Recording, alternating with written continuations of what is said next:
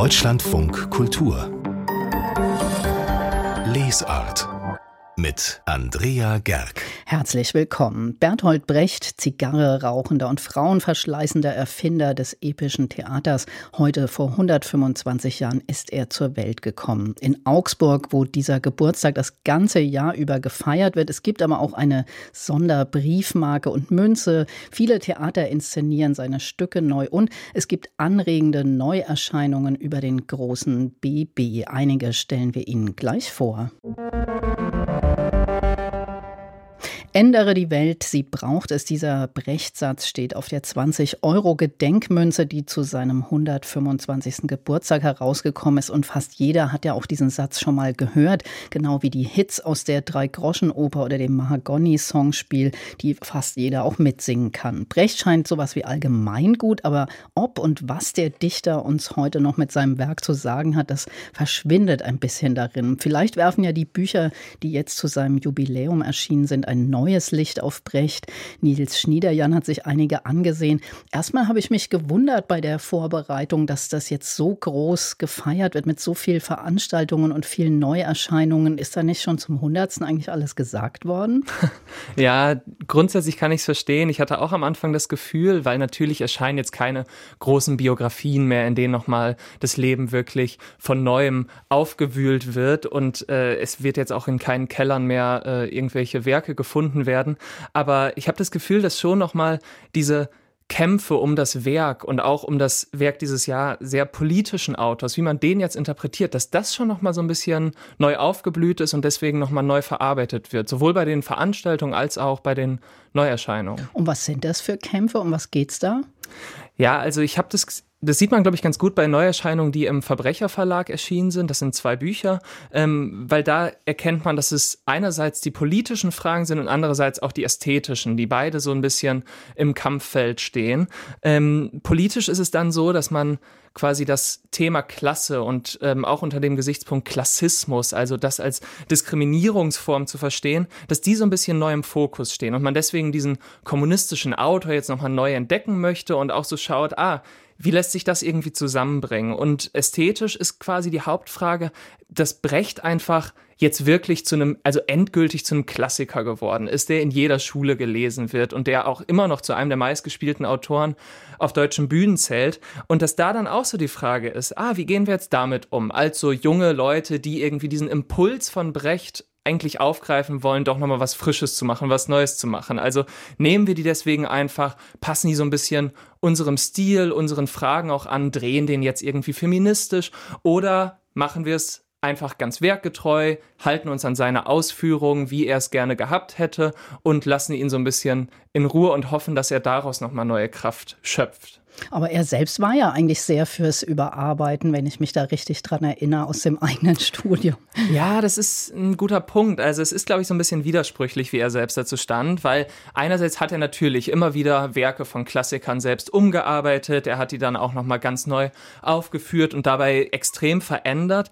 Aber andererseits sehen wir auch, dass die Erben von ihm sehr, sehr streng sind, was die Aufführung angeht und vor allem was experimentellere Versuche angeht von Regisseuren, die ihn nochmal so neu aufkrempeln wollen. Und die sagen, nee, nee, er wollte schon, dass das alles ähm, so bleibt, wie er sich das gedacht hat. Und äh, ganz interessant ist da jetzt, dass es einen neuen Interviewband von ihm gibt, in dem zum ersten Mal, der ist beim Surkamp Verlag erschienen, ähm, kommt heute raus und da sind zum ersten Mal eigentlich alle Interviews von ihm versammelt und da äußert er sich dann auch sehr häufig und sehr explizit zum Thema Klassikern. Ich glaube auch, weil damals schon sehr, sehr klar war, sowohl ihm als auch den Interviewern, dass er selber früher oder später zu einem solchen Klassiker wird.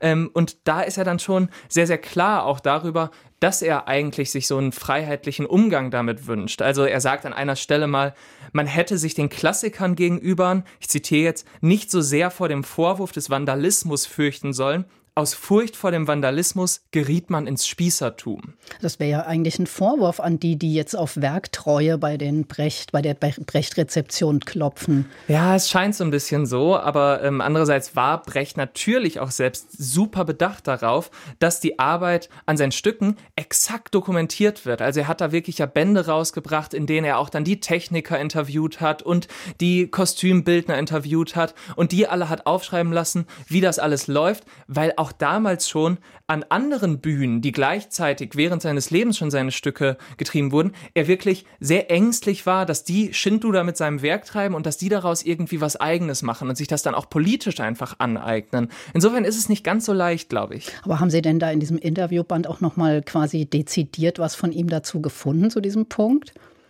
Zu der Frage, was mhm. da, ja, also er äußert sich wirklich an ganz, ganz vielen Stellen und er, ähm, ja, wird das immer wieder gefragt und es dreht sich, glaube ich, ein bisschen. Also ganz früh ist er dann noch so sehr bedacht darauf zu sagen, nein, wir müssen uns die Klassiker aneignen, wir machen das jetzt alles neu.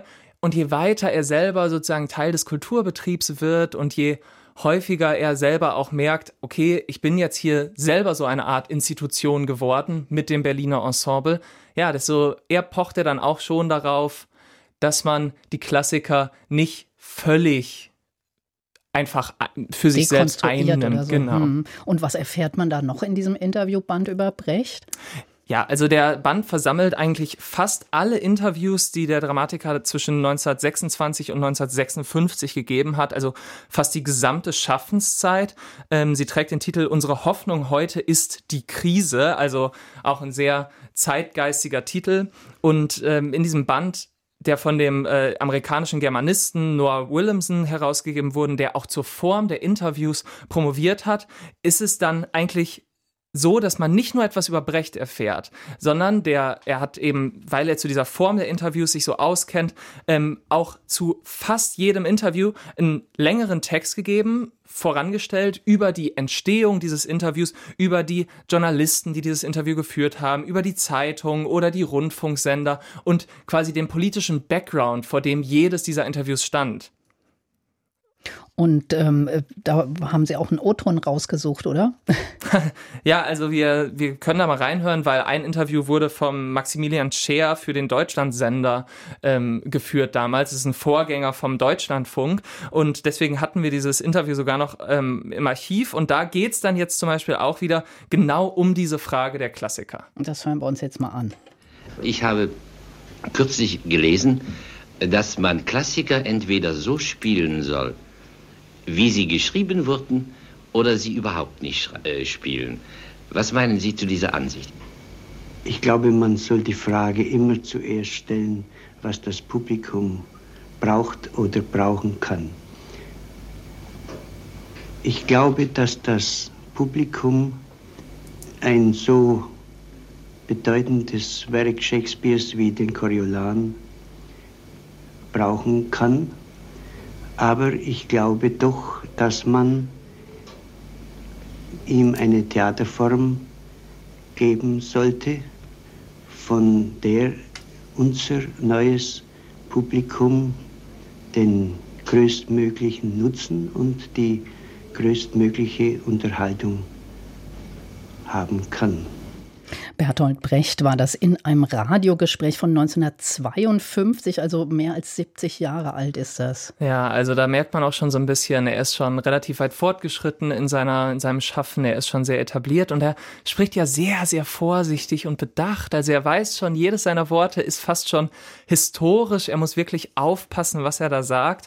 Ähm, und dieses Interview findet sich dann etwa in der Mitte des Bandes, weil in der späteren Zeit natürlich viel, viel mehr Interviews geführt worden, weil was das Buch dann neben diesen Aussagen auch so interessant macht, ist eben, dass sich das Interviewformat eigentlich noch finden musste. Also diese ganzen frühen Beiträge sind eigentlich gar keine Interviews, wie wir das jetzt heute verstehen würden, also Frage, Antwort, sondern ganz, also ganz früh hatte eigentlich so ein Reporter oder auch ein Kritiker mit Brecht dann gesprochen, aber am Ende entsteht so eine Art Reportage. Also da wird dann beschrieben, wie sieht Brecht aus, wann hat der Journalist ihn eigentlich getroffen und dann wird höchstens in so ein, zwei Sätzen mal paraphrasiert, was Brecht denn so gesagt hat. Also haben wir jetzt, wenn ich es richtig verstanden habe, geht es darin also viel um den Umgang mit Klassikern, mit der Tradition. Aber er, er hat ja eben auch nochmal gesagt, dass er aus Shakespeare die größte Unterhaltung holen will. Wie unterhaltend ist Brecht denn heute noch? ja, das ist so ein bisschen die Frage, nicht wahr? Also ich glaube, viele haben Brecht natürlich zum ersten Mal in der Schule gelesen und es hilft jetzt nicht unbedingt dabei, nochmal wirklich Spaß an dem Werk zu finden, glaube ich. Wobei ich zugeben muss, als ich in der Schule war und das Leben des Galileo Galilei gelesen habe, das war schon nochmal so was ganz anderes als die ganzen Klassiker. Ähm, aber damals im Unterricht ging es dann zum Beispiel bei mir nie so richtig um Brechts politische Haltung, sondern man hat ihn so gelesen als humanistischen Dramatiker, der jetzt irgendwie aufklärerisch wirken will, der das doof findet, wenn ein Wissenschaftler in seiner Arbeit eingeschränkt wird. Und das war, glaube ich, schon nochmal sowas, da wurde er sich so angeeignet als reiner Humanist. Und das hat es vielleicht ein bisschen so langweilig gemacht. Und ist das heute immer noch so? Ja, da lohnt sich jetzt vielleicht noch mal ein Blick auf die zwei anderen Neuerscheinungen im Verbrecherverlag. Ähm, das sind nämlich zwei Bände, die jeweils aus den Brechtagen im Literaturforum entstanden sind. Also eigentlich zwei Tagungsbände. Der eine heißt Brecht und das Theater der Interventionen und der andere heißt Brecht und Klasse und Traum. Mhm.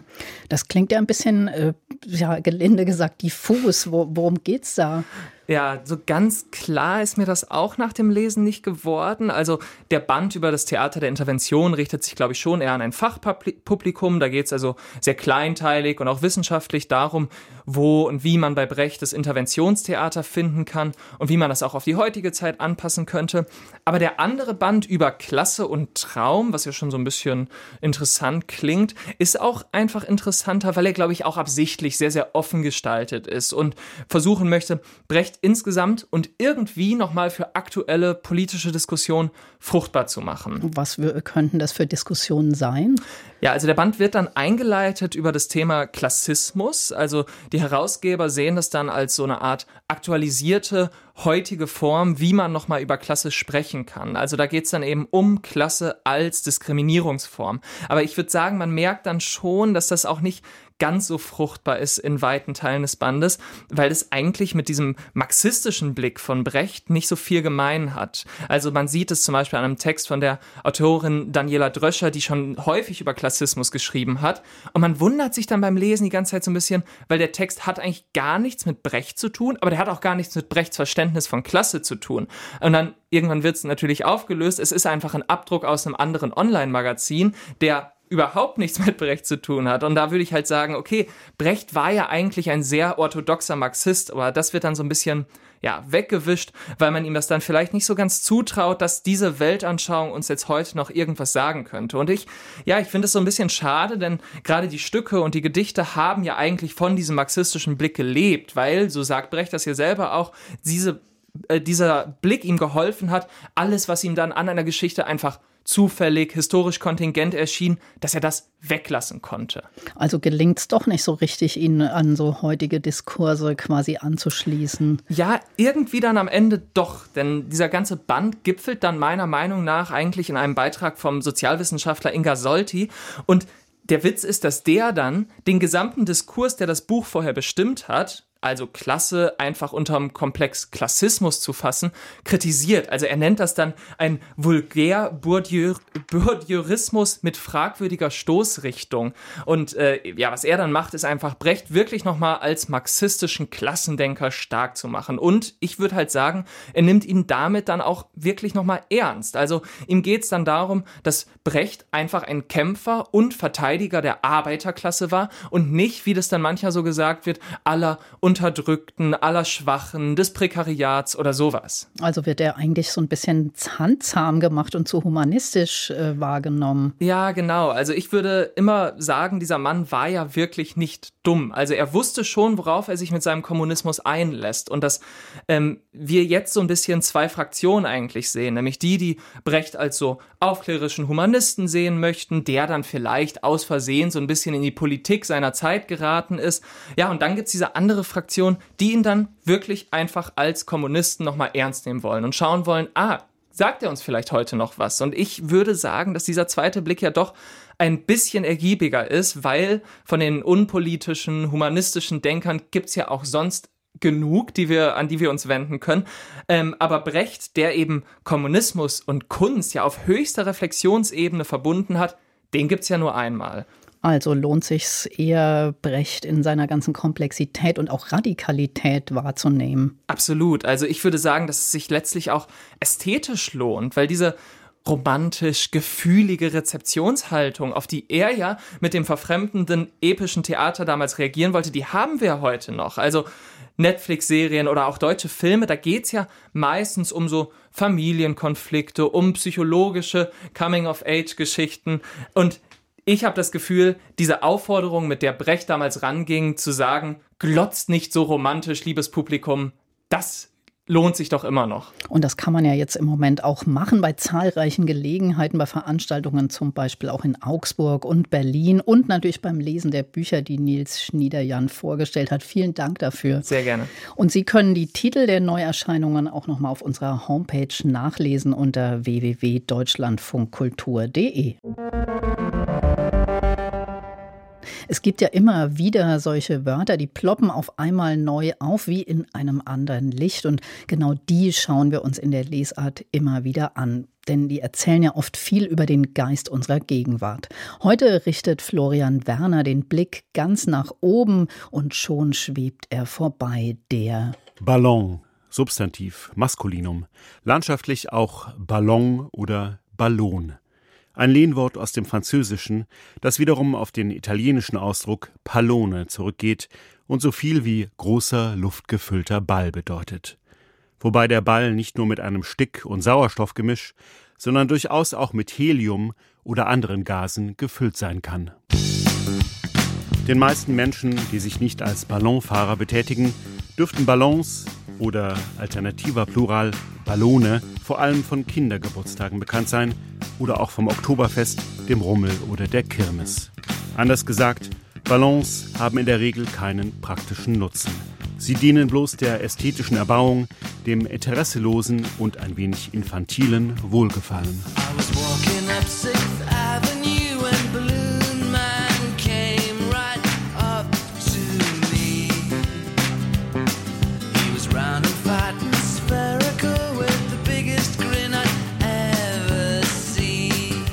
Dünne Hülle, nichts dahinter.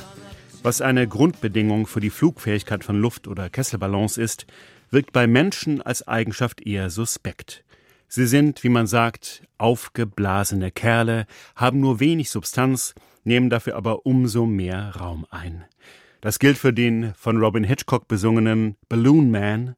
Es gilt, um im englischen Sprachraum zu bleiben, aber auch für die wichtigtuerische Schwester von Onkel Vernon, die in der Harry Potter Buchreihe von dem jungen Zauberer in einen Ballon verwandelt wird. Something! Tu etwas. Tja, aber was? Es liegt in der Natur der Ballonsache, dass das Flugobjekt, wenn es sich einmal in die Lüfte erhoben hat, nur schwer wieder zu fassen oder gar zu steuern ist. Diese Kontingenz hat ihren Reiz, etwa wenn man Postkarten an einen Heliumballon bindet und auf die Reise ins Irgendwo schickt. Sie birgt aber auch ihre Gefahren. Schließlich kann sich der Ballon auch in Sphären verirren, wo er partout nichts verloren hat.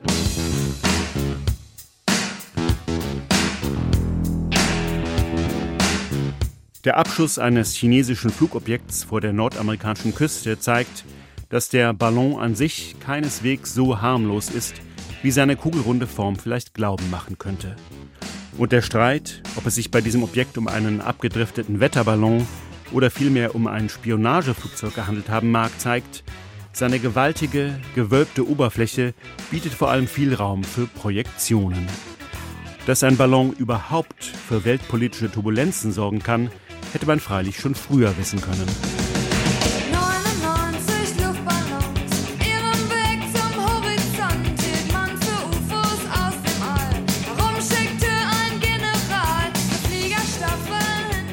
Vor genau 40 Jahren, damals vor dem Hintergrund des Kalten Krieges, veröffentlichte Nena ihren Kirmesballon-bunten Track über aufgeblasene Generäle und die katastrophalen Folgen einer militärischen Eskalationslogik.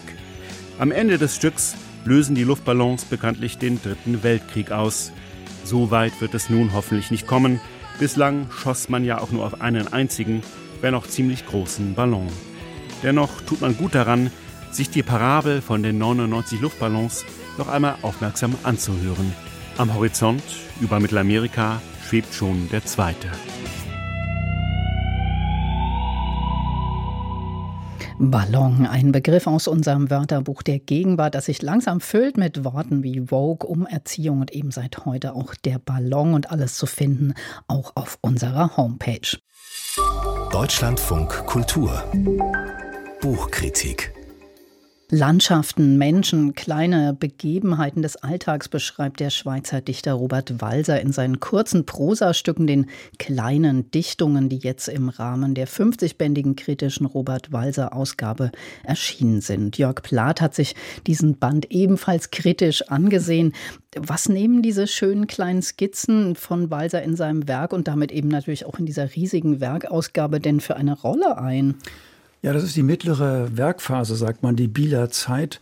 1913 kehrte Robert Weiser aus der damaligen Medienstadt Berlin zurück. Er hat sich nicht durchsetzen können als Schriftsteller. Er hat zwar dort seine drei Romane veröffentlicht, Geschwister Tanner, Der Gehülfe und Jakob von Gunten, aber er hat sich eben nicht durchsetzen können und er verfasst dann eine große Zahl von kurzen Texten in Biel und viele davon ähm, erscheinen in Zeitungen und Zeitschriften und äh, Jahrbüchern immer unter Titeln wie äh, Stücke oder kleine Sachen oder drei kurze Sachen oder sechs Sachen.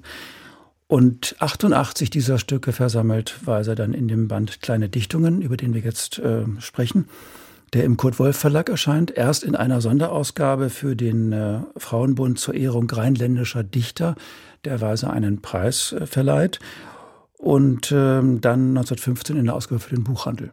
Und was sind das für kleine Dichtungen? Ich kann mich nur noch vage erinnern, aber ich habe es auch mal gelesen. Was beschreibt er da so? Ähm, das ist vor allen Dingen ein oft spazierengehender Ich-Erzähler, aber es gibt auch ähm, andere Geschichten, äh, in denen nicht spazieren gegangen wird und in denen ein Er-Erzähler ähm, auftritt. Der erste Eindruck, das sind alles Idyllen und voller Schwärmerei. Alles kurze Texte, maximal zwei Buchseiten lang, bis auf wenige längere Briefe zum Beispiel. Und er schreibt vor allen Dingen da, dieser Erzähler, seine Sorgen und Bekümmernisse, wie es heißt, von sich weg und die Genüsse herbei. Denn es erscheint ihm alles offenbar freundlich. Also die Dämmerung, die Blicke der Frauen im Vorübergehen, das Lachen der Kinder, die Anwesenheit von Tieren und das Grün der Pflanzen. Da wird die Welt sehr liebevoll umarmt. Und sogar im Schaurigen und Düsteren und Traurigen, das es auch gibt, äh, wird Gefallen ge gefunden. Das ist so ein bisschen so ein Ausmessen eines, eines Feldes, also von, von ganz schön und ganz angenehm und ganz wunderbar bis hin zum Schaurigen, was aber auch offenbar von ihm gemocht wird. Das heißt auch am Ende, ich schwärme und ich bin froh von Herzen, ich bin von Herzen froh, dass ich es noch kann. Jetzt gibt es ja dieses Buch mit den kleinen Dichtungen schon sehr lange. Ähm, wie, was ist jetzt durch diese Werkausgabe da und durch den Band, den Sie sich angeschaut haben, nochmal neu zu entdecken daran? Ja, das ist schwierig. Das, das ist ja wirklich eine gewaltige Ausgabe, die erst 2036 fertig sein wird. Und das ist ja ein Band, der unbedingt drin sein muss, weil es ihn schon als Buch gab. Bei anderen ist man natürlich etwas überraschter, was da noch alles gefunden wird. Dieses ist sowas wie, wie, wie Schwarzbrot in äh, dieser editorischen Großedition für den Schweizer Meister der kleinen Form. Es gibt kaum Abweichungen vom Manuskript, weil Weiser immer an den Verlag die Sachen geschickt hat, also die Belege geschickt hat der Erstveröffentlichungen in Zeitungen und Zeitschriften. Ähm, er hat dann ganz wenig geändert. Es gibt auch keine unbekannten Texte, es gibt keine Sensationen aus der Entstehungsgeschichte. Aber trotzdem ist natürlich viel Arbeit darin, muss man sagen. Es sind die Zeilen nummeriert. Es gibt Siegel am Rand der Seite, wo man, Seite, wo man dann merkt, ähm, da ist der Seitenbruch in der Originalausgabe. Man kann also präzis zitieren, wenn man das muss, wissenschaftlich. Und es werden auch die wenigen Abweichungen äh, des Buches von den Vorlagen angezeigt und natürlich die Daten der Erstveröffentlichung. Und dann gibt es auch noch so ein editorisches Nachwort, in dem sehr viel drin steht äh, zu dem, was sich rund um das Buch getan hat. Briefe und Zeugnisse zum Buch, das Mitgliederverzeichnis vom Frauenbund, dieser ersten Ausgabe für den Frauenbund. Dann die Abbildungen dieser zwei Bücher, die ja beide von dem Bruder von Robert Weiser, von Karl Weiser gestaltet wurden, den Verlagsvertrag, dann noch ein Register und im Netz finden Sie dann auch noch zusätzlich die elektronische Variante und ein Findbuch, also ein Verzeichnis aller Schriften von Weiser. Aber das klingt für mich jetzt so, dass das doch wirklich was für Spezialisten ist. Dann reicht für den Hausgebrauch die alte ja. Surkamp-Ausgabe. die alte nicht, sondern es gibt ja eine neue alte, äh, also eine neue ich meinte Ausgabe. die neue alte. die, die alte ist die von Jochen Greven, die ist verdienstvoll, keine Frage, auf die kann man sich immer noch stützen. Ähm, aber es gibt eine neue Berner Ausgabe im Surkamp Verlag, die stützt sich auf die KWA, die sind, wie es so schön heißt, befreundet miteinander, die beiden Ausgaben. Aber weil sich eben die Berner Ausgabe im Surkamp Verlag, diese Leseausgabe, die, glaube ich, für die meisten, die nicht Wissenschaftler sind, wahrscheinlich ausreichen wird, auf die KWA stützt, gibt es eben auch die Berner Ausgabe noch nicht. Denn jetzt ist ja erstmal die KWA-Ausgabe erschienen. Also wer jetzt lesen will, neueste Textfassungen, hier vielleicht nicht so ganz wichtig, bei anderen Bänden auf jeden Fall der muss die KWA lesen. Jörg Plath über Robert Walsers kleine Dichtungen in der kritischen Ausgabe jetzt erschienen, die kritische Ausgabe sämtlicher Drucke und Manuskripte, herausgegeben von Caroline Socher-Wartmann und Matthias Sprünglin, erschienen im Schwabe Verlag Basel. Straßenkritik. Ich bin die Doris aus Schrobenhausen und das letzte Buch, das mich sehr begeistert hat, war von Edgar Selge. Das Buch Hast du uns endlich gefunden. Mir hat diese Sprache sehr gut gefallen, wunderbare Sätze zum Dahinträumen.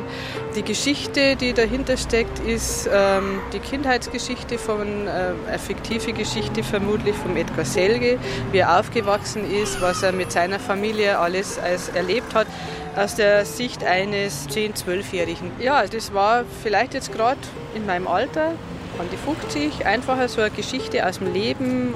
Es liest sich ganz toll. Man hat immer Lust weiterzulesen, was passiert als nächstes. Doris liest in Schrobenhausen den Roman Hast du uns endlich gefunden von Edgar Selge. Erschienen ist das Buch beim Rowold Verlag für 24 Euro. Wer Krimis mag, für den ist unsere Krimi-Bestenliste wirklich ein Muss, denn da gibt es jeden Monat echte Perlen des Genres zu entdecken.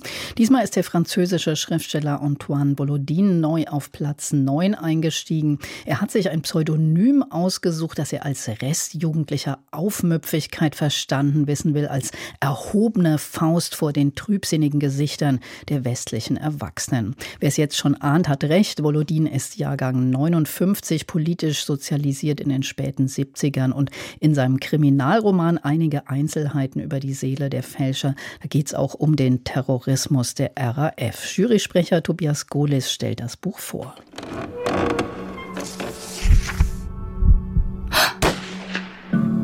Neue Krimis.